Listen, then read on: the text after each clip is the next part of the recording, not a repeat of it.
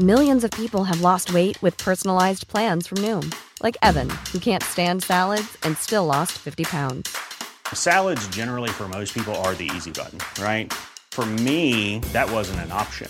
I never really was a salad guy. That's just not who I am. But Noom worked for me. Get your personalized plan today at Noom.com. Real Noom user compensated to provide their story. In four weeks, the typical Noom user can expect to lose one to two pounds per week. Individual results may vary.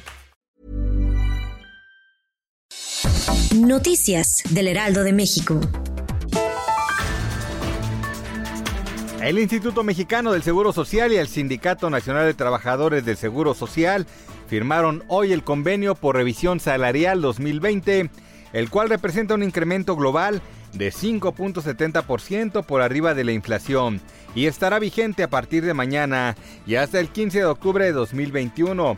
Un convenio que fue signado por el director general del IMSS, el maestro Zoé Robledo, y el secretario general del Comité Ejecutivo Nacional del Sindicato, el doctor Arturo Olivares Cerda.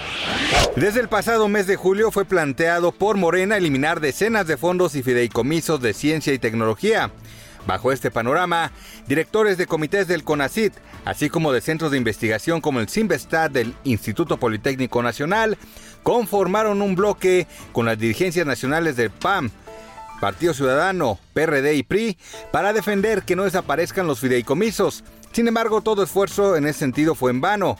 Al respecto, el doctor mexicano Raúl Rojas González, matemático de la Freie Universität de Berlín, ha asegurado en entrevista con Sergio Sarmiento y Guadalupe Juárez que los daños al gremio científico de las artes y de la investigación en general tendrán laceraciones difíciles de revertir, incluso en décadas. Aseguró que la ciencia juega un papel importante en la economía.